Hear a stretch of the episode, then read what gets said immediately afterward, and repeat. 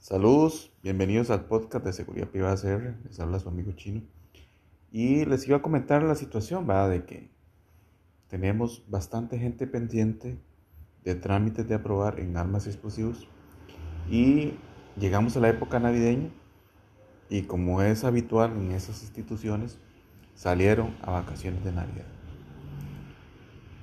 Hoy fue el último día que atendieron al público y vuelven hasta enero vamos a tener una acumulación por estas fiestas navideñas de bastante gente que tiene que tramitar, que tiene que hacer alguna gestión y de ahí vamos a empezar enero bastante complicado, bien duro.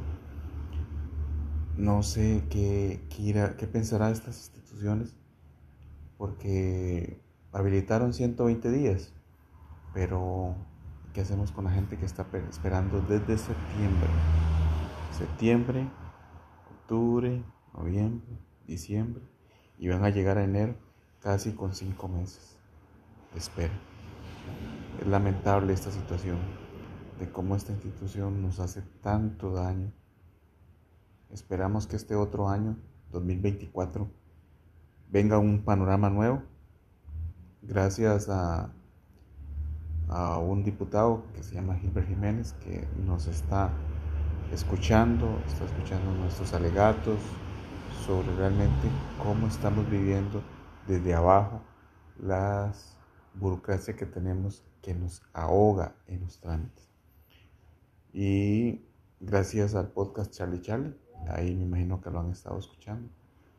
Síganlo ahí en redes sociales, el podcast Charlie Charlie Seguridad Privada. Y gracias a ACES también, que, que al final, aunque son empresarios, ellos también ven que hay un flagelo que hace daño no solo a los oficiales, sino al gremio de seguridad en general. Entonces, les iba a comentar que si tienen que ir a armas explosivos o a servicios de seguridad privada, no vayan hasta enero porque está cerrado por las épocas navideñas. Que tengan una feliz Navidad. Muchas bendiciones.